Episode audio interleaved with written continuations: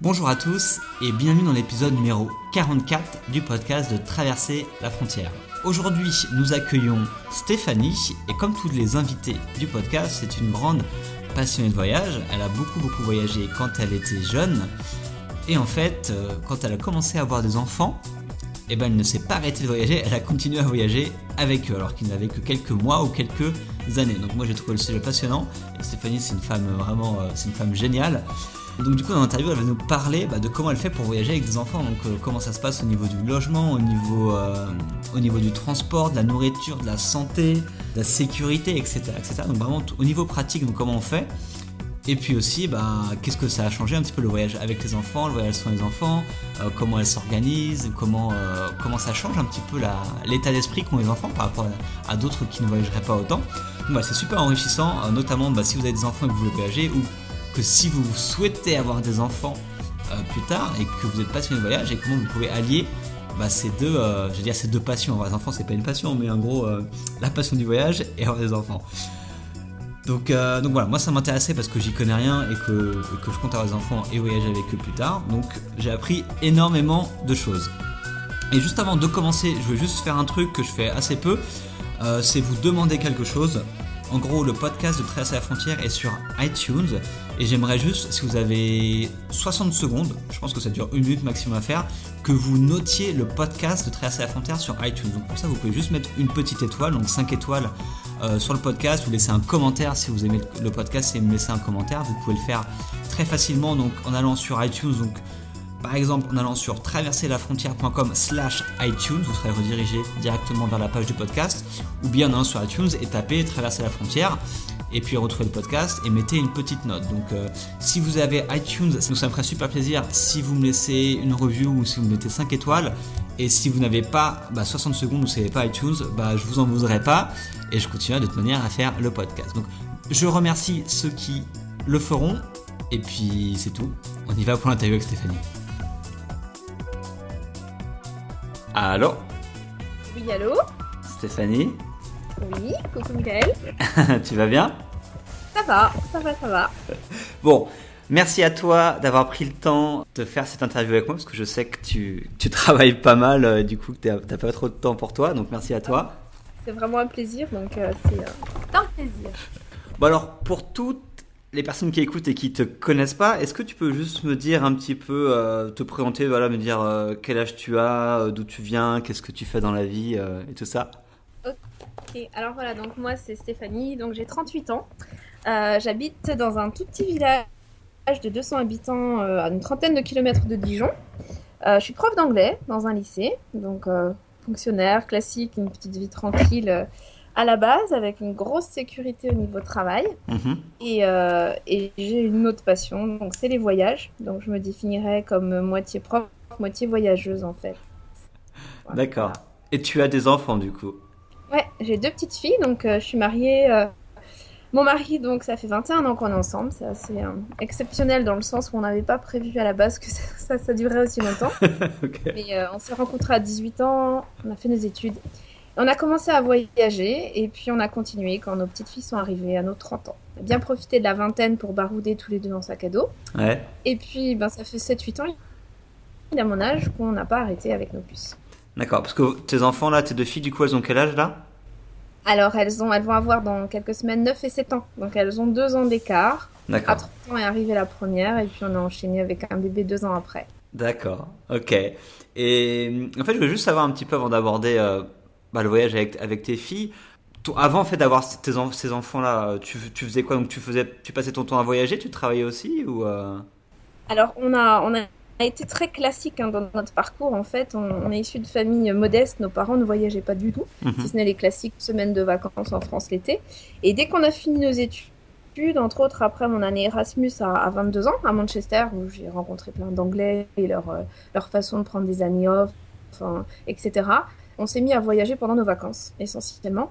Et euh, bah, étant prof tous les deux, parce que mon mari est prof des écoles, on, voyage trois mois par an, en fait. Ce qui nous permet euh, quatre 4, à 5 voyages, dont notamment les deux mois d'été. On profite des deux mois pour aller plus loin, plus longtemps, ou pour faire un peu plus de multidestination.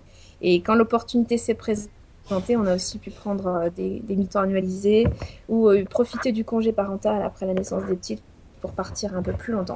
C'est un de 6 à 8 mois. D'accord. Donc, voilà. Vous avez toujours été tous les deux profs et voyagé en même temps, donc. Ouais, ouais, on a été profs. Mon mari devait être ingénieur microbio au départ et puis euh, il s'est réorienté. Et dès qu'il est, qu'il est, il est devenu un site, en fait, ça nous a permis d'être calés sur les timings. Mhm. Et euh, bah, c'est notre passion principale, quoi. Quand on quand on n'est pas euh, en voyage pendant nos périodes de travail, on, on fait couchsurfing, on a des voyageurs à la maison. Ouais. Donc en fait, 12 mois sur 12, on est dans l'esprit voyage. Les forums d'écran de l'aventure, les gens qui viennent, les voyages qu'on prépare, les voyages qu'on digère. On, est, on est un tout temps dedans dans un, une ambiance internationale. Ce qui est top dans un petit village, c'est d'amener le monde chez soi aussi. Donc euh, c'est bien. Ça a été un choix de, de venir dans le petit village pour calmer un peu le jeu sur euh, notre vie en ville. Parce qu'on a vécu Manchester, Paris, Dijon, de plus en plus petit. Mhm. Euh, et, avec les enfants, pour continuer de voyager, on avait besoin de cette énergie et on a décidé de, de calmer les transports du quotidien pour avoir de l'énergie pendant les vacances et euh, être prêt à partir avec les quatre sacs à dos. D'accord. Non, ça aurait peut-être pas été jouable. Continuer la vie citadine, plus, plus, plus, à un moment, il faut souffler. Ouais. Mais du coup, euh, quand, tu, quand tu as eu ta première fille, euh, est-ce que tu t'es dit ah mince, je vais plus pouvoir voyager? Ou bien tu disais ah je vais quand même essayer de continuer à voyager. C'était quoi un petit peu ton état d'esprit? Alors euh, ça n'a pas duré longtemps, mais c'est vrai que déjà pendant la grossesse, on a entendu des, des gens nous dire ça va vous changer, ou nous, tracer un peu une image noire. Il y avait le avant et il y aura l'après quand on va être parent. Et, euh, et c'est vrai qu'on pendant la grossesse, bon, ma, grossesse a été un peu compliquée, donc on a senti qu'il fallait lever le pied. Entre autres, déjà euh, des sécurités par rapport à l'avion, les transports, on ne pouvait plus bouger autant. Donc ça nous a fait un petit peu peur. Et puis une fois que l'enfant est sorti, finalement, euh, il suffit de se concentrer sur des destinations un peu plus safe les premières années. Donc on a été plus sage, on va dire. On a vraiment pensé différemment.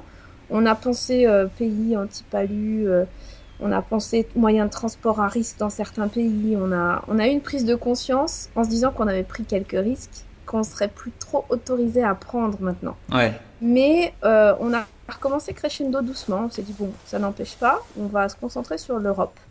Donc on a commencé très tôt, quand elle avait, quand elle avait quelques mois, la première sur Londres, après un tour chez des copines en Angleterre, l'Andalousie, Barcelone.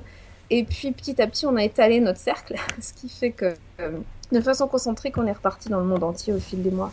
Maintenant, euh, c'est vrai qu'après, il y a eu la deuxième grossesse, un an et demi après, ce qui nous a encore un peu freiné. Mhm. Et on n'a jamais perdu de mois de voyage. Et on a, on a de façon concomitante découvert Couchsurfing dès la naissance de la première. Donc ça, ça a été top aussi parce qu'on pouvait moins sortir tous les deux en semaine. Du coup, bah, la petite, on s'en occupait bien. Et quand elle était dans son lit, eh bien, nous, on faisait des soirées avec des couchsurfers. Il y avait le Québec à la maison, la Turquie à la maison, à Dijon, donc c'était cool.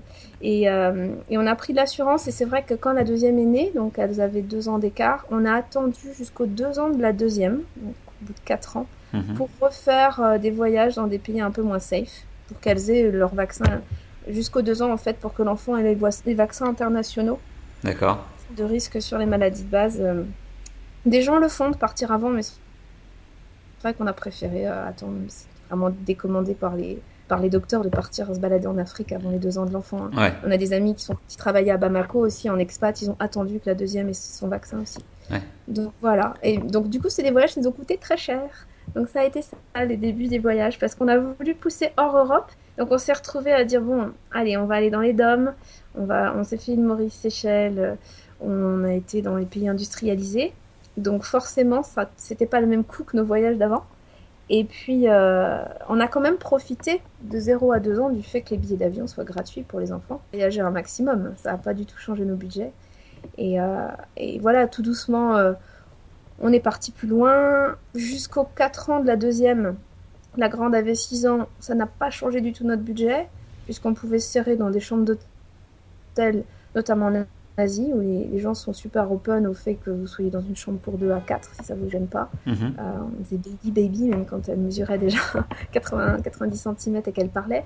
Donc, euh, donc non, il y a eu ce petit passage à vide où il faut ralentir. Et je pense qu'inconsciemment, on n'en a pas discuté des soirées entières, mais on s'est mis à repenser le voyage autrement. Voyage en famille. Euh, surtout dans le, contenu des sacs à dos aussi. On n'importe pas les mêmes choses. Et puis, tant que les enfants ne sont pas autonomes avec leurs sacs à dos, donc maintenant à 6-8 ans, elles ont des petits sacs à dos, mais elles portent pas tout. Mais avant, il faut tout porter pour elles, donc forcément, on a moins de place pour nos affaires. Et tous les voyageurs savent que quand on voyage, on est déjà light. Ouais. C'est déjà bien plein. Donc euh, il faut penser au début aux couches, euh, euh, à des jouets pour elles. Donc c'est des petites choses qu'on peut pas, des petits jouets, des petites feuilles, des coloriages, des crayons, de la pâte à modeler, deux trois petits Playmobil, un doudou. Et des petites choses qui facilitent quand même les, les attentes à l'aéroport, les non-vols. Donc c'est vrai qu'il y a une logistique à avoir. Mais la bonne nouvelle, c'est que comme les parents qui vont un week-end en France chez des amis, euh, plus l'enfant grandit, moins il prend de place au niveau de ses affaires. Et euh, les couches, au bout d'un moment, il n'y en a plus. Euh, nous, on était un petit peu, on avait essayé les couches lavables en France, mais ça, c'est pas du tout compatible avec les voyages, quoi. C'est juste impossible. Donc, il faut les fameuses Pampers ou autres, quoi. Et, et on part dans des pays où il n'y a pas forcément les couches, où on va être 36 heures avec des traînées dans des, des, correspondances dans les aéroports, donc il faut prévoir des fois 15-20 couches pour le départ voire euh, une quarantaine de couches si on passe trois semaines dans un endroit où ça sera pas facile. D'accord. voilà. Et après, c'est ce que je t'avais dit, c'est euh, la solution, c'est l'allaitement qui nous a rendu une liberté en voyage énorme. Donc ça, vraiment, on recommande à tout le monde. J'ai fait mhm. deux allaitements longs pour les filles. Euh, la première, 15 mois après, sa petite sœur a été conçue, donc j'ai arrêté. Et pour la deuxième, jusqu'à ses deux ans. Et là, en gros, tu pars avec de l'eau et pendant les six premiers mois, tu besoin que de ça pour nourrir ton enfant. Ce qui fait que tu, le laisses tiède. Hein, donc on a, on été, quand la petite avait 9-10 mois sur les, icebergs du Yokutsarlon en, en Islande, sans avoir peur qu'elle ait froid parce qu'elle avait faim à 10h du mat, à 16h, à 21h, peu importe. Hop, j'allaitais à la demande, des fois 10-12 fois par jour. Hein. C'était dans l'avion parce qu'elle avait mal aux oreilles à cause de ses tympans et tout. Et, euh, et c'est super confort. Quoi. Allaitement plus écharpe de portage, bien sûr puisqu'on n'a jamais emporté une seule poussette, charrette canne ou chose comme ça en vacances. Ok. Elles sont parties. Et l'autre chose aussi, c'est les sièges auto. C'est tout bête, mais euh, tu vas à l'île Maurice ou dans, dans, en Asie, tu n'as pas besoin de siège auto, mais tu vas à La Réunion, bah, il faut un siège auto. Ouais. Ou dans d'autres pays. Et, euh, et ça, c'est vraiment casse-pied, parce que ça coûte cher de louer sur place avec les voitures de loc. Ça... Donc, couchsurfing est très utile. On avait parfois des couchsurfers en envoyant un poste qui nous disait passez les prendre chez nous fin du voyage, vous les redéposez. Et ça, c'est franchement le bon plan, d'avoir le matériel de puriculture essentiel comme ça. Pour tout ce qui est euh, lit parapluie, euh, on n'a jamais emporté un seul lit parapluie. Donc, euh, donc de dos ou le coussin d'allaitement, un truc moelleux où l'enfant est en sécurité. De toute façon, quand tu voyages en itinérant avec des enfants en bas âge, tu te retrouves comme les africaines. Hein. Tu vis, tu vis pas en européenne, quoi. Tu vis ton enfant contre toi. Il a besoin d'une écharpe de portage, d'eau pour avoir du lait. Petit à petit, euh, des fruits, donc une banane écrasée, il n'y a pas besoin de petits pots hein, qu'on fait chauffer, euh, les fruits locaux chauffés bouillis. Euh, et, et, voilà, et tout doucement. Et, et, les filles ont du coup appris à goûter plein de choses. Donc on a tenu compte des recommandations anti-allergènes, pas leur donner de choses trop tôt. Mais voilà, après elles goûtent un petit peu des tapas, un petit peu tout, et elles ont eu une éducation au goût énorme.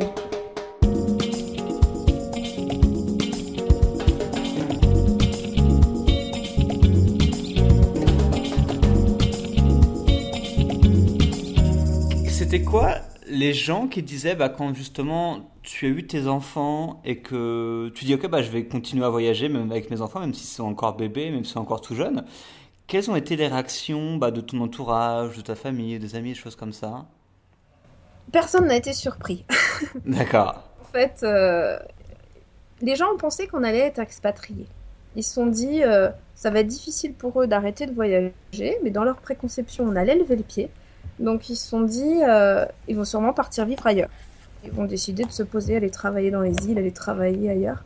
Et euh, il y a eu beaucoup d'admiration en fait. C'est les questions, c'est on se demande comment vous faites, comment vous avez cette énergie. Euh, euh, ils nous ont jamais dit qu'on était fous parce que je pense que tout le monde a compris qu'on était. Ben, on faisait attention. Déjà, je pense que tous les voyageurs qui voyagent en itinérant ont des précautions. Quoi. On le sait, c'est inné. On fait attention où on est, on fait attention aux agressions.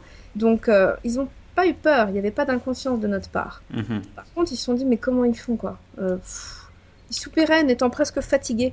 Et euh, les gens nous ont demandé, nous demandaient à chaque fois qu'est-ce que vous faites, qu'est-ce que vous avez fait? Et c'est vrai que dès qu'on commençait à raconter voilà, bah oui, on est allé là, on a pris un ferry de nuit, on a été sur une île et on est remonté en train. et les filles, ah, bah, elles dormaient à côté. Quand la petite avait trois semaines et demie, la deuxième, on a trois semaines et demie, on a pris le congé parental de mon mari pour faire safe du couchsurfing dans tout le sud de la France, à barouder chaque nuit, quoi. Donc c'est un nouveau-né et c'est vrai que ça, les gens avaient du mal à comprendre que c'était possible. On a des amis, euh, ils arrêtent de vivre quoi quand leurs enfants, euh, tant que les enfants ont jusqu'à 3 ans, ils sont posés dans leur jardin ou dans les squares en se disant c'est fini, il faut être calé sur l'heure des siestes et tout, on peut plus. Euh. Et nous, c'est vrai que c'est deux mondes différents parce qu'inviter quelqu'un qui est dans sa routine, qui dit on peut pas parce que l'enfant fait la sieste et nous on se dit il fait ses siestes, les enfants font, elles faisaient leur sieste quoi, mais là où on était, c'était mhm. la sieste dans le train, la sieste dans une voiture, la sieste à la plage, dans une petite tente pop-up. Où, euh, je me souviens d'un moment à l'île Maurice où des petites avaient 1 et 3 ans et on leur avait fait un, trou dans le sable, un peu comme les tortues avec des paréos. Elles avaient des petits nids dans le sable, c'était trop mignon. Et on a des photos d'elles à droite à gauche à dormir dans des situations euh, très cocasses comme ça. L'écharpe de portage. Un enfant a juste besoin qu'on le surveille, a juste besoin d'être protégé des insectes, des chiens errants. Voilà, on pose pas un enfant sur une plage où il y a des chiens. Mais quand on est autour et qu'il y a son odeur dans une écharpe ou euh, où il y a ses parents, il y a la voix de ses parents, il peut dormir comme ça n'importe où. D'accord. Et du coup, les gens n'avaient pas du tout de souci de ah ça va être dangereux de voyager avec les enfants, ça va être dangereux pour eux, etc. Non, au niveau danger, non. Non, je pense qu'ils auraient fait ça si on était allé, comme je t'ai dit, euh, au-delà des, pays safe. D'accord. Si on était parti direct en Afrique avec un enfant de 5 mois ou, ou euh, faire un, un tour en Amérique latine sur les routes de la mort, là, ou au Népal, comme on est allé en février dernier, avec quand même des routes euh, assez dangereuses et tout, ils auraient un petit peu plus pris, nous auraient plus pris pour des inconscients. Ouais. Tu, peux résumer juste, en gros, nous dire tous les pays que tu as fait, euh, enfin tous les pays, en tout cas les pays que tu as fait avec tes filles, du coup, où est-ce que tu es allé un petit peu? Ouais. Alors, je vais essayer à peu près dans l'ordre. Donc, on a démarré Angleterre, Royaume-Uni, Islande, Espagne, Italie, Croatie, Slovénie, euh, Allemagne, Suède. Donc tu vas voir, c'est concentrique. Hein. Et après, ça s'écarte. Donc Maroc, euh, États-Unis. On a fait 7000 km l'été dernier euh, en 6 semaines sur tout l'ouest américain. Costa Rica, Cuba pendant un mois en itinérant, République dominicaine. Et après, on est parti sur l'Asie. C'était un peu avant. Donc Thaïlande, Indonésie, Népal. Et j'en oublie peut-être. D'accord. ouais, je sais plus, à peu près ça, quoi. D'accord, ça fait déjà pas mal. d'îles, là, si, donc euh, les îles ne sont pas des pays, mais on, y a passé beaucoup de voyages, donc euh, Martinique, Guadeloupe, Saint-Vincent, les Grenadines, île Maurice, Seychelles, Réunion, les cocotiers. Ça plaît aux enfants d'être dans l'eau turquoise. Bah ouais. Et, le coup de chaud, euh, c'est pareil, quoi. On, on a des conceptions d'enfants à la française, parfois, attention au soleil, attention aux heures chaudes les gens qui vont en vacances à la Méditerranée, qui font attention. On voit des enfants avec des tentes pop-up, de... enfin plein de gadgets en fait. Et mhm. nous, on a été sous les cocotiers, elles n'ont jamais eu un seul coup de chaud. L'enfant a besoin d'ombre, a besoin d'une grosse casquette, a besoin de quelque chose qui lui couvre les épaules, a besoin de, oui, de combi anti-UV. On a fait attention à ça qu'elles soient vraiment couvertes parce qu'elles ont été beaucoup exposées au soleil. Mhm. Même si, euh, encore une fois, on est sûrement trop précautionneux parce que les petits locaux avec qui on était n'avaient pas leur, euh, combinaison fluo. Mais on a quand même fait gaffe au soleil. Et, euh, et oui, et donc du coup, euh, de l'eau, euh, des fruits, manger régulièrement, boire régulièrement, être à l'ombre. Mais maintenant, on a été entre, entre 10h du mat, 14h sur des plages. On n'a on a pas du tout fait attention aux horaires. Quoi. On a, elles n'en ont pas souffert. peut-être, je sais même pas si elles ont eu deux coups de soleil dans leur vie. Légèrement rose. Ah, ça, Franchement, ouais, non, c'est beaucoup plus facile que le froid finalement. On a eu beaucoup plus de difficultés avec elle euh, en Suède, au Québec aussi l'hiver. J'avais oublié, oui, le Canada. Parce que parce qu'en enfance, ça s'enrhume. Donc c'est plutôt à éviter les destinations froides. Dans la petite enfance jusqu'à 3 ans, c'est là où, où des voyages ont été un peu gâchés certains jours à cause d'une otite, euh, de, de rhume, de... Jamais de bronchiolite, elles n'ont jamais été jusque-là, mais euh, température maintenant, voilà, petit doliprane en sachet dans le sac à dos et on n'a jamais eu à les hospitaliser, à aller voir des docteurs quelque part. D'accord. c'est vrai que c'est un peu plus contraignant. Et au niveau, au niveau de la santé, du coup, tu pars avec, euh, tu pars avec des médicaments, des choses comme ça, ou c'est quoi un petit peu ton Alors on a, ouais, tu me dis qu'est-ce qui a changé après une grosse logistique au niveau médicaments. D'accord. Des pays. Il y a des pays, tu sais que euh, tu trouves de tout, donc il n'y a aucun problème. À Cuba, on est parti avec, euh, avec peut-être 3 kilos de médicaments. Quoi. On avait la trousse du voyageur, mais multipliée par deux.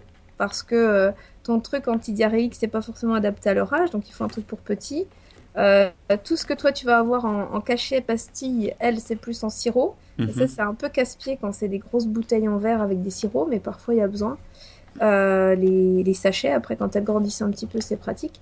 Et puis, euh, non, après la, trousse de survie pour les randos, la venin, tout ça on avait déjà. Donc on, a, on a multiplié les moustiquaires aussi imprégnés. Donc nous on en est là à partir en voyage avec euh, notre grosse moustiquaire de place et une moustiquaire enfant chacune. D'accord. Ça, ça multiplie par deux. Euh, on fait gaffe aussi à l'eau en pastille. C'est-à-dire que nous, on était en Mauritanie, on prenait l'eau dans le puits, on l'a, on l'a, on l'a désinfecté un peu au chlore. Avec les filles, c'est vrai qu'on a eu une grosse consommation d'eau en bouteille. On était des gros pollueurs, mais c'est vrai qu'on a tout le temps acheté de l'eau. Gros bidon d'eau à Cuba pendant un mois, c'était de l'eau en bouteille. Mhm. Parce qu'on peut pas prendre le risque que, le voyage soit gâché. Euh, parce que tout est exponentiel. Un, petit enquiquinement d'un adulte, ça va être un gros chez un enfant. Donc euh, voilà, on fait ça. D'accord. Maintenant, je pense qu'on peut y aller beaucoup plus, euh, beaucoup plus soft que nous. Hein. Mon mari était, a fait des études de microbiologie au départ, donc c'est vrai qu'il se connaît un petit peu en petite bestiole. donc il est, il est un petit peu euh, au, fait tout ça et plus rigoureux, je pense, que d'autres parents voyageurs peut-être sur ça. Mais bon, Résultat, on n'a jamais eu aucun problème, aucune diarrhée alors qu'elles ont mangé des choses partout, aucun problème intestinal, euh, aucun problème intestinal pardon, dans des pays. Donc, faire attention. Ok, moi c'est top. Et quand tu me parlais en fait euh, de toutes les destinations que tu as fait, je me demandais en, termes de budget, en termes d'argent, comment vous arrivez justement à, à partir bah, à 4, on va dire à 2 mois ou 3 mois par an, etc. Comment vous arrivez à gérer tout ça en fait? Alors ça, quand tu m'as dit qu'est-ce que les gens ont pensé quand vous aviez voyagé, ils nous ont dit ça aussi. Plus parce que ça va coûter plus cher. Donc, euh, je dirais pas qu'on a adapté, mais on a découvert surfing quand j'étais enceinte de la, de la première. Mhm. Donc déjà, euh, avant on avait des plans, on allait chez des amis une semaine, on faisait des échanges d'appart, des trucs comme ça. Là, on a beaucoup fait de couchsurfing quand même. C'est vrai que... Est-ce que tu peux rappeler ce que c'est, juste pour les gens qui... Ouais, donc couchsurfing, donc il y a un autre site qui s'appelle Hospitality Club, il y en a deux, trois dérivés. Nous, on est sur celui-là, donc l'idée, euh, c'est pas un hôtel gratuit. C'est l'idée de rencontrer des gens en allant chez eux, une nuit, deux nuits, trois nuits ou plus, mais en général, c'est pour des, gens en itinérant qui restent peu de temps. Euh, être reçu chez l'habitant. Donc toi, tu profites de ne pas payer, mais c'est pas la première chose à faire. La première idée, c'est faire couchsurfing pour rencontrer des locaux. Mhm. Donc tu fais d'une pierre deux coups. Donc euh, tu te retrouves au lieu de, en même temps de payer 90 euros pour une nuit à 4, tu te retrouves à ne rien payer, à acheter pour 7-8 euros de choses aux gens, cuisiner avec eux, vont te donner des trucs, tu donnes des trucs. Tes enfants, au lieu d'être fermés dans une toute petite chambre d'hôtel où euh, quand ils s'endorment, bah, la soirée est finie, voilà, faut pas faire de bruit, bah, tu te retrouves dans des appartes, dans des maisons. Et, euh, et puis c'est carrément plus cool, quoi. S'il y a des enfants dans ces familles-là, donc le site c'est catchsurfing.org. Mhm. Euh, il y a des familles, il y a des célibataires, il y a des couples, on trouve tout type de gens là-dessus. Et euh, bah, il y a des jeux pour jouer. On essaie de trouver des couchsurfers qui ont des animaux, des chevaux. Euh, c'est toujours fun, des rats. On cherche des couchsurfers qui ont des rats, des hamsters, voilà. Et, ce qui est sympa, c'est qu'on a continué de le faire en famille. Alors que nous, en 2007, on s'est dit mince, on découvre ce truc trop tard. Personne ne voudra de nous. Ce site a été créé en 2002, je crois, par Casey, un Américain, qui avait mhm. découvert cette idée en voyageant, euh, je, crois, au Guatemala. C'est peut-être une bêtise. En se disant, pourquoi payer un hôtel alors qu'il y a plein de gens qui seraient prêts à me recevoir? Et ça a fait une montée exponentielle. Je crois qu'il y a 9 millions de personnes inscrites maintenant. Et, euh, et c'était principalement des jeunes. Le site étant créé en 2002, euh, c'est des célibataires. Et ce qui est super, c'est qu'on s'est rendu compte que les célibataires grandissaient, vieillissaient, parfois étant et faisaient même des enfants. ça n'a pas été la fin. Au contraire, les couchsurfers ont vieilli, donc il y a plein de familles, même si c'est pas la majorité, hein, de, qui reçoivent et qui continuent à vouloir voyager. Donc en contrepartie, on reçoit des gens chez nous. Mm-hmm c'est pas un échange réciproque, mais l'idée c'est quand même, euh, je t'ouvre ma maison, les autres m'ouvrent la leur, et euh, si je peux pas t'ouvrir ma maison parce que j'ai 18 ans, un jour je l'ouvrirai à quelqu'un. Mais, mais nous on reçoit beaucoup en échange de ça, pour pas abuser et se dire on débarque à 4 chez les gens, faut quand même aussi qu'on donne de notre côté. Donc on, s'efforce, même si notre quotidien est, plus rempli avec les filles, de garder, là on avait euh, un super couple indien euh, il y a trois jours, de lundi à mercredi, une allemande la semaine dernière. Donc on a encore des gens assez souvent. Et, euh, et, et, pour nous, c'est super, quoi, parce que les enfants vont se coucher quand on est en voyage. Et ben nous, on a, comme je disais à Dijon, quand on pouvait plus temps sortir, ben on a notre soirée. On a fait des soirées en Andalousie à manger des tapas, à se coucher tard chez des gens. Et nos petites filles dormaient en toute sécurité dans une pièce à côté. Alors il faut de l'énergie. C'est l'inconvénient de Couchsurfing, parce que tu te couches pas à 8 heures. Ouais. Et le lendemain, les enfants sont réveillés. Donc il y a eu quand même, je vais pas rendre le tableau parfait, euh, il y a eu des cernes, quoi. Il y a eu des, des moments fatigants. Après, il faut calmer son quotidien. Alors, tu m'avais posé une question sur l'argent et j'ai complètement. Oui, bah, du coup, au niveau du logement, du coup, Au tu utilisais pas mal. Couchsurfing. Couchsurfing, on est passé de le peu d'hôtels qu'on faisait, parce que c'était rare qu'on le fasse. hein. On est passé à camping. Donc, euh, quand les enfants ont quand même une autonomie assez grande, c'est pareil, tu vas pas faire pleurer un enfant dans une tente et réveiller tout le camping. Donc, quand les enfants sont petits, il faut éviter. Mais dès qu'ils sont un peu autonomes, c'est génial. Mhm. Et euh, le camping, c'est vraiment le pied parce que ça les défoule. Et là, cet été aux États-Unis, les quelques fois où on a dû être en motel, ben, elles étaient un peu excitées le lendemain. Elles allumaient la télé, euh, voilà. Alors qu'en camping, elles se réveillaient et comme je disais, elles jouaient au Playmobil euh, en imitant les Rangers juniors ou euh, les Playmobil se mettent à parler espagnol, anglais, euh, ou Costa Rica, ils se mettent à dire des choses aussi, c'est rigolo. Et euh, tout ça dans la nature, donc on emmène une petite poignée de jouets, elles ont droit à un sac de 20 cm chacune, petit sac décathlon là. Et euh, excuse, je mets plein de marques dans ton interview. C'est pas grave. de petites habitudes parce que c'est moins cher qu'ailleurs et c'est pratique pour les enfants. Et euh, donc leur petit sac à dos, elles doivent remplir leurs 20 cm3 chacune. Donc avant chaque voyage, ok, faites vos sacs. Donc elles choisissent des petites figurines. Après, euh, comme, comme j'avais dit aussi, les, les avions, les compagnies aériennes donnent des cadeaux aux enfants. Donc, euh, comme souvent on prend des vols pour économiser le budget, comme tu m'as demandé, Mhm. euh, des correspondances. Donc on prend deux avions pour se rendre quelque part, minimum, voire trois, c'est déjà arrivé. Ouais. Et, euh, et du coup, elles sont chargées de cadeaux qui font, qui font des coloriages, des trucs pendant 2-3 semaines. Elles jouent avec rien en fait. Et elles ont des offrandes des gens qu'on rencontre, des petits cailloux, des petits trucs, des bracelets, des fleurs dans les cheveux, des masseuses thaïlandaises, etc. Et euh, elles allègent en offrant en échange ce qu'elles veulent plus. Mhm. Donc ce qui se passe souvent, c'est que les jouets qu'elles emportent, elles les échangent en des choses qu'elles récupèrent. Ça repasse au voyage suivant. Donc voilà, donc pas de dépenses d'argent. On leur achète pas de cahiers de vacances, de, de cahiers de coloriage. Non, jamais. Il y a eu... En fait, on va jamais faire nos courses avant un voyage en dépensant des choses. De temps en temps, on va changer un maillot de bain. Euh, on a gardé toujours, Michael, nos affaires depuis 15 ans. C'est-à-dire que mes chaussures rando, on lâché l'année dernière. Nos sacs dos, on a toujours les mêmes. Et euh, bah, on les recoue. euh, ils ont un vécu, ils ont traîné partout, donc on aime ça. Dans le désert, dans la glace et tout. Et, et, euh, et les filles aussi, hein, on n'est on pas fashion, c'est-à-dire qu'elles ont leur kit voyage, leur bob, leur t-shirt souvent en microfibre. Elles se baignent dans l'eau avec, ça se décolore pas, ils sont fuchsia, ils sont beaux. Elles les ont gardés 2-3 ans. Elles ont aussi 2 ans d'écart, donc tout le matériel de voyageur passe de l'une à l'autre. Deux petites filles, donc ça c'est assez cool au niveau budget.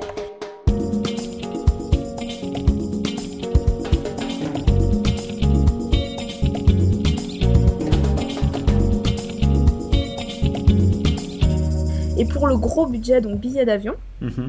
on s'était dit dès la naissance qu'il fallait qu'on prenne nos billets bien plus longtemps à l'avance pour retomber sur nos pattes. On l'a fait au début, mais ça nous a vraiment saoulé en fait. C'est-à-dire réserver ma- pour maintenant un truc dans 11 mois, ça nous a vraiment gavé. On ne sait pas maintenant où on veut aller dans 11 mois. Donc on est reparti sur acheter les billets 6 semaines avant le départ, euh, en regardant par rapport à notre liste immense d'envie, les billets les moins chers. Donc on ne choisit pas nos destinations. C'est la destination qui nous choisit en fait. D'accord, ok. C'est-à-dire qu'on a une vingtaine de- d'endroits, on sait qu'on veut encore aller en Namibie, euh, voilà, en Bolivie, et bien on ira le jour où ça sera propice, on trouvera des billets pour. Donc on fait pas nos voyages dans l'ordre, on fait nos voyages suivant les, les coûts. Alors c'est des trucs de folie, hein, pour aller aux États-Unis, euh, l'été dernier on est passé par Istanbul par exemple. Mhm. Donc euh, c'est pas écolo du tout. on Ouais. remplit des avions vides. on- L'avantage c'est qu'on est prof et qu'on a du temps. Donc ça, ça s'adresse aux gens qui ont du temps. euh, si, on a deux mois l'été, on peut perdre 3-4 jours dans, dans les avions et les aéroports au niveau Ouais. de notre budget. C'est la seule solution. Euh, sur 12 jours, sur 15 jours, c'est pareil. On, on va être que 12 ou 10 ou 11 jours sur place, mais c'est le prix à payer. Aussi un conseil, euh, c'est pas au niveau du budget, mais au niveau de l'organisation, ne pas prévoir de partir dès les vacances avec des enfants. Il faut se reposer un petit peu. Donc on avait tendance, ou les gens qui poseraient des congés euh, en se disant voilà on part 10 jours, c'est juste ingérable de finir le travail le vendredi et de partir comme on faisait avant sur le billet discount euh, samedi matin 6h Charles de Gaulle quoi. Ouais. c'est pas possible. On l'a fait quelques fois, on était de mauvaise humeur trois jours, petits et grands, parce que les filles étaient stressées dans nos préparatifs, nous on était fatigués parce que dans l'avion tu dors que d'un œil, tu surveilles tes enfants. Hein, c'est pas comme quand tu pars à deux. Et, donc maintenant on se laisse vraiment une journée, voire deux jours pour euh, on se repose, on se calme, on les fait garder pendant qu'on prépare, elles vont jouer chez des amis, c'est bien si les enfants sont pas dans vos pattes. Préparer les sacs bien plus vite. C'est la partie la moins sympa du voyage aussi pour elles, donc autant qu'elles la voient pas. Les dernières réservations, les, derniers mails. Et euh, du coup, ils arrivent et hop, on embarque tout. Pour les décalages horaires, il n'y a aucun problème, ils s'y font très très bien, mieux que nous. Mais, euh, et le budget local, ben, c'est se tourner vers l'Asie. C'est se tourner vers des pays où, euh, où on va manger dans la rue safe les pays où on peut pas manger dans la rue à cause de, du côté sanitaire mhm. vont coûter plus cher parce qu'il va falloir aller dans des restaurants ou acheter des, des, choses en grande surface, du truc industriel. Des... Voilà, les pays où on peut manger des glaces, des sorbets, des trucs dans la rue à coûts locaux, c'est vraiment génial. Donc, euh, donc pour les parents qui voudraient de l'aventure, de l'exotisme, je conseille vraiment l'Asie. L'Amérique latine a d'autres contraintes. C'est, c'est plus difficile, ça peut coûter plus cher ou on peut être dans des situations un peu plus délicates au niveau des transports, tout ça. Voilà, en Asie, on a nos taxis, euh, c'est super pratique. Bangkok, c'est une aventure de folie parce que avec des pitchouns qui savent pas marcher, euh, ben, on est les rois du pétrole, le taxi c'est à peu près 2 dollars pour traverser la capitale. Les enfants adorent ça parce que c'est des voitures roses. Bah ouais. Ça vous pose à l'hôtel quand vous êtes chargé de bagages, que vous n'avez pas trop l'expérience d'avoir deux bancs, ben, les sacs à dos, ben, le taxi vous pose. En Asie, on ne porte pas les sacs quand on veut euh, voyager un peu confort sans, sans plomber le budget. Dans d'autres pays, il va falloir retrousser ses manches. Quoi. Donc mm. à Cuba, c'était hyper physique. Elles avaient 3 et 5 ans. Euh, ben ouais, on n'a pas de transport, donc elles ont attendu parfois 5 heures en bus. Euh, donc c'est là qu'il faut que les parents aient beaucoup d'imagination. Mais euh, une fois le billet d'avion payé en plus, pour l'instant, elles ont 7 et 8 ans, ça n'a absolument pas gonflé notre budget par rapport à notre coût de la vie ici. Donc bien sûr, elles mangent plus ici. Bien sûr, en France, elles, elles utilisent plus de chaussures, donc on a des dépenses. Mhm. Mais c'est des dépenses qu'on aurait ici comme en voyage. C'est les mêmes, elles mangent plus, mais ici aussi, quoi. Donc voilà. Donc non, je pense qu'une fois le billet d'avion, ça ne doit pas coûter plus cher, quoi. Forcément, si tu vas, euh, on est allé à Londres quelques jours en décembre, là, euh, voilà quoi, on peut pas rentrer dans un hôtel à 4 quand on est à, à, 4 en payant pour deux personnes. Classique hôtel Formule 1, c'est trois personnes, quoi. On rentre pas dans la chambre à 4, il n'y a pas moyen. Tu vas en Asie, tu passes en Jordanie en escale, tu vas au Maroc, euh, voilà. Et j'attirerais aussi beaucoup euh, l'idée de pays vers les pays qui aiment les enfants. Alors, euh, c'est des gros stéréotypes, mais il y a des pays qui sont assez. des pays en général, hein, les gens après bien sûr sont différents les uns des autres, assez. Enfin, qui les voient pas en fait. Il y a des pays qui sont fadas des enfants. Il y a des pays vraiment où, euh, je vous dis, elles sont couvertes d'offrandes. elles sont, à l'île Maurice, par exemple, ils sont, ils sont fadas des enfants. Les, les, masseuses en Thaïlande sont fadas. Et plus les enfants ont un air différent, plus c'est euh, l'attraction publique. Quoi. Donc au Népal, c'était merveilleux aussi. Quoi. On est allé euh, en février, quatre semaines avant le tremblement de terre, en période de vacances scolaires, mais il n'y avait aucune petite blanche là où on était. On n'était qu'avec des Népalais, même à quatre Katmandou. À Katmandou, euh, les Parisiens étaient en vacances la semaine d'après. Donc peut-être qu'il y en a qui sont arrivés. Mais dans notre zone de vacances, euh, les gens venaient leur caresser les joues, leur, euh, leur parlaient, leur, les saluaient. Elles ont eu 10 000 namasté, des sawatika en Thaïlande. Et, et, ça, elles aiment. Donc, je pense que tous les enfants ça fait une approche de découverte de l'autre qui est formidable. Ouais. Et en dehors du coup bah, de tous les aspects pratiques dont on a parlé, euh, enfin dont tu as parlé, euh, au niveau de tes enfants, comment ils se sentent vis-à-vis du voyage? C'est-à-dire que vous, c'est votre passion, mais est-ce que eux, du coup, ils, apprécient vraiment le voyage? Est-ce que, enfin, c'est quoi leur relation par rapport à, tout ça? Alors je pense, je vais pas dire qu'elles n'apprécient pas parce qu'elles sont super contentes à chaque fois, mais elles l'ont carrément banalisé. C'est ça la différence par rapport à nous, c'est que c'est leur vie. Et euh, on avait encore des amis le week-end dernier avec les photos de la République dominicaine au turquoise, là, euh, qui leur ont dit mais, vous vous rendez compte la chance que vous avez, là, vous étiez sous les cocotiers? Et elles les ont regardées, euh, et je me suis dit non, elles se rendent pas compte. Ouais. Elles se rendent pas compte parce qu'elles sont nées là-dedans. Euh, voilà, il y a des enfants qui vont à McDo, au ciné, qui fêtent un anniversaire, ce qu'elles font aussi. et c'est des activités d'enfants en dehors de l'école. Bah, elle, il y a en plus de ça, prendre un avion, euh, euh, avoir un décalage horaire, goûter de la nourriture différente, voir des gens habillés différemment. elles ont un panel beaucoup plus large que les enfants qui ne voyagent pas, mais je pense qu'elles le mettent sur le même pied d'égalité, enfin sur le même pied d'égalité, pardon. D'accord. On va à la patinoire, elles sont fadas. On arrive devant les cocotiers, elles sont fadas, ni plus ni moins. Plus contentes, quoi, mais euh, elles ont, bah, elles voient pas le côté budget, donc forcément, elles, euh, elles se rendent pas compte. ça fait partie de leur vie. Est-ce que tu sens que justement tes filles sont, je vais pas dire différentes, mais en, termes d'état d'esprit, en termes de, comment elles sont par rapport à d'autres enfants de leur âge, est-ce que tu vois une différence ou pas quand ils sont en France? Disons qu'elles ont tendance à se rapprocher d'enfants comme elles. Mais elles aiment jouer aussi avec les autres. C'est-à-dire que quand je dis comme elles, c'est qu'à chaque fois qu'on a des amis ou dans l'école, elles vont dire Ah, il y a machin, son papa travaille. Euh, on a un, papa biologiste en Guyane, par exemple. Il travaille en Guyane. Lui, euh, l'enfant, il voyage, il est comme nous. Elles hmm. sont contentes de retrouver des pères, des gens comme elles, en se disant on peut partager un peu.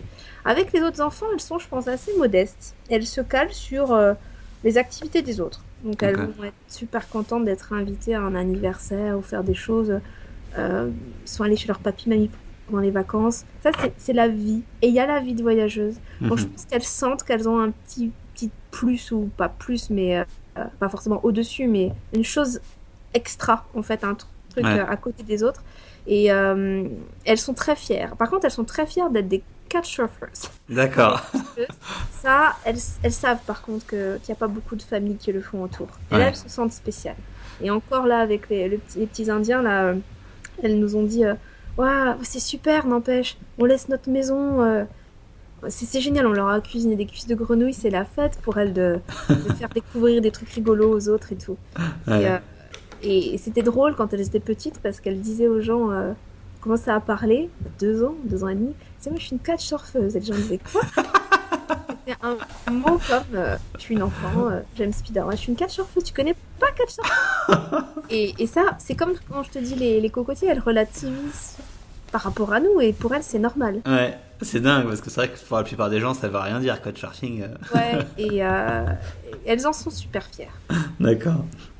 Ok, non, bah, c'est cool. Elles restent ouvertes à tout et, et les enfants comme elles, euh, ce qu'on constate souvent, c'est l'imagination. Je trouve que c'est la différence principale avec les autres. C'est qu'ils se sont pas ennuyés, mais ils ont été confrontés à tellement de paysages, de saveurs, d'odeurs, de situations, d'apprendre la patience, parce que attendre une correspondance 12 heures au Venezuela parce que l'avion à Caracas est en retard, enfin des trucs comme ça, à jouer, à aller au contact des autres, sinon tu t'ennuies comme un rat mort. Donc à aller proposer à jouer aux cartes avec un petit gamin dont tu parles pas la langue.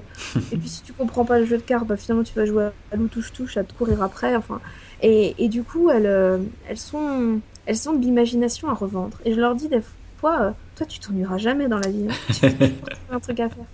Et, les enfants comme elles, c'est ça. Et quand on est avec des amis, ils inventent des pièces de théâtre, euh, ils inventent des histoires, ils se font des films avec une tablette. Enfin, et, avec d'autres enfants, en fait, elles, elles, des enfants qui ne voyagent pas, qui sont habitués plutôt à des jeux de société ou même ceux qui jonglent et tout, elles nous disent, euh, ils appliquent les règles en fait des jeux. Uh-huh. C'est nul parce qu'avec eux, on fait que jouer pour de vrai.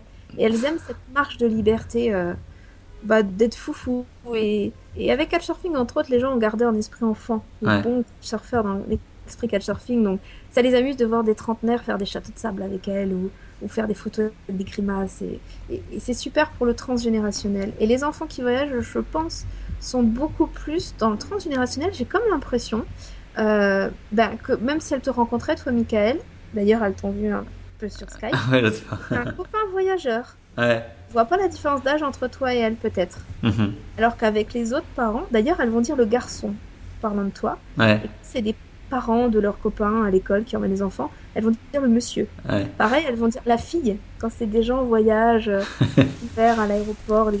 et elles vont dire la dame. Pour des parents de leurs amis, je leur dis des fois, mais ils ont le même âge, tu sais. Elle dit oui, mais c'est pas pareil. C'est. Voilà, c'est. Elles se catégorise comme ça. D'accord, ok. Bon, on va arriver à la fin de l'interview et du coup, je veux juste savoir si tu avais un dernier conseil, un dernier message bah, pour euh, justement les, les parents ou des futurs parents bah, qui veulent peut-être continuer à voyager ou se mettre à voyager avec leurs enfants. Du coup, euh, qu'est-ce que tu leur dirais quoi? Alors, je, dirais déjà que c'est pas évident pour les parents solo. Euh, partir s'engager avec un enfant sous le bras, j'y pense que j'ai une copine qui s'est séparée il y a pas longtemps. Elle me dit je voyage plus, puis maintenant ça va être impossible. Donc je pense que c'est sympa d'y aller avec au moins deux adultes. Mhm. C'est pour ça que je lui ai conseillé un site voyage entre copines que j'ai vu passer sur Facebook pour que des copines se, enfin des connaissances se forment sur internet pour partir chacune avec un enfant. D'accord. On peut toujours Imaginez l'adulte qui tombe avec sa grosse gastro, euh, grosse, pas la dysenterie, mais une grosse tourista, qui peut pas s'occuper des enfants, il faut avoir quelqu'un sur qui compter. Donc soit partir à deux, adultes, ou alors en couple, être super soudés. Euh, les galères que les couples peuvent ressentir en voyage, il y en a des ampoules aux pieds, mal à la tête, galère, on perd un papier d'identité, ça fait des petits coups de gueule parfois, des jeunes voyageurs en couple. Quand on est en famille, euh, il faut quand même être vachement soudés les deux, parce qu'il y a plein de problématiques qui vont se rajouter. Donc, si on s'entend déjà pas quand on a sa bulle, à savoir, euh, on peut aller soupirer, euh, souffler une heure, faire du sport loin, en voyage, il faut bien se dire qu'on va être un peu un, agrégat d'atomes collés. Quand on part un mois, on est tous les quatre. Donc, bien sûr, des gens proposent de garder, on garde vos enfants, tout, mais on laisse pas nos enfants comme ça en voyage, c'est pas possible. Mhm. Donc, donc, il va falloir assurer H24. Parce que bah, à l'aéroport, euh, quand on attend un avion, quand on est sans enfants, en couple, en couple avec des bandes de copains, on peut mettre son casque, écouter de la musique, fermer ses yeux, dormir, se détendre. Quand on a des enfants, ben non, parce qu'ils peuvent se faire kidnapper, ils peuvent. Donc voilà, donc il faut être ok pour le relais. Il y en a un qui dort pendant qu'il y en a un qui surveille. Il faut vraiment être une équipe, une équipe de folie. Voilà, parce que sinon, ben, les problèmes va arriver. D'accord. Euh, et, se relayer sur plein de choses. Donc c'est un relais, c'est un travail d'équipe. Ok, et un, message positif, genre... Euh, un message positif Non, parce que du coup, ça c'est un peu... Euh, faites-le, faites-le pour terminer sur du positif. faites-le, osez. Il n'y a pas de raison que ça s'arrête. Et ce que j'ai pas dit dans l'interview, c'est que c'est encore mieux. C'est encore mieux parce qu'on peut tout faire. On, on peut faire une rando sur un glacier en se faisant le relais. Moi, j'y vais, toi, tu vas à la rando nocturne au Costa Rica, tu vas juste après. Donc, on fait rien en moins. Moi, je dors. Moi, je passe la soirée avec les gens à table. Je bois des bières si j'ai envie. Il y en a un qui boit pas. On fait rien en moins. Par contre, en plus, on revient de voyage. On a des souvenirs partagés tous ensemble. On a des fous rires. Et en tant que parents, on partage des moments, mais super forts, quoi. Beaucoup plus forts que les moments qu'on peut avoir dans le quotidien. On est ensemble, on est dans des galères, on est content de ce qu'on découvre, on vit une galère tous les quatre. Et, euh, et ça, ça, ça, pardon, ça tisse ou ça soude les liens de la famille à fond, quoi. Ouais. les chauffeurs nous ont appelé Sunshine Family, c'était pas notre profil au départ. Et on l'a gardé. Et ils nous disent, ouais, vous êtes vraiment la famille Rayon de Soleil. Et je pense que bah, c'est une famille. On, voudrait être encore un couple en voyage avec des enfants, mais non, on est une famille voyageuse. Mhm. C'est comme ça que les gens nous perçoivent dans la rue. Et viennent vers nous, c'est une famille. Voilà. Donc, euh, c'est profiter à fond. Ok. Et il n'y a pas de raison que ça s'arrête.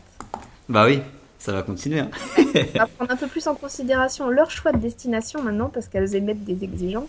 Bah oui, normal. on va réfléchir à quatre destinations. Pour l'instant, on réfléchissait encore à deux. Ok, ça marche. Et du coup, la prochaine destination, l'été prochain, tu sais ou pas encore? Alors, bizarrement, ça sera la France. C'est vrai? On a un projet bébé, donc euh, on va profiter de se reposer, mais aller plus faire festival, euh, festival d'Avignon, se balader, Pyrénées. D'accord. Voilà, mais des petites aventures, pas plan-plan. D'accord.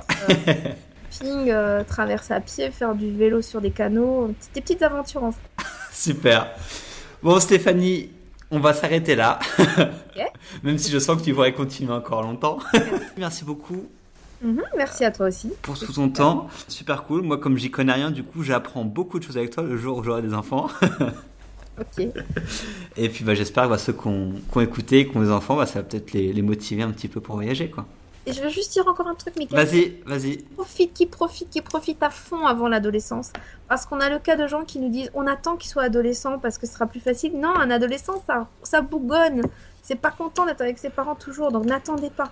Dressez-les avant qu'ils soient euh, Le bel âge, la naïveté, 5 ans, 6 ans, 7 ans, 8 ans, c'est super. N'attendez pas l'adolescence. D'accord, donc dressez vos enfants quand ils sont jeunes. Habituez-les avant à voyager. Après, ils préfèrent jouer à la console et rester avec leurs potes. Ouais, ok, ça marche. Bon, merci beaucoup Stéphanie, et puis euh, bah à bientôt. Ouais, bonne continuation à toi aussi.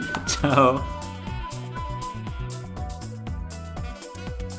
Et voilà, l'interview avec Stéphanie est maintenant terminée. J'espère que ça vous a plu et que vous avez pu apprendre pas mal de choses sur comment on fait pour allier le voyage et les enfants.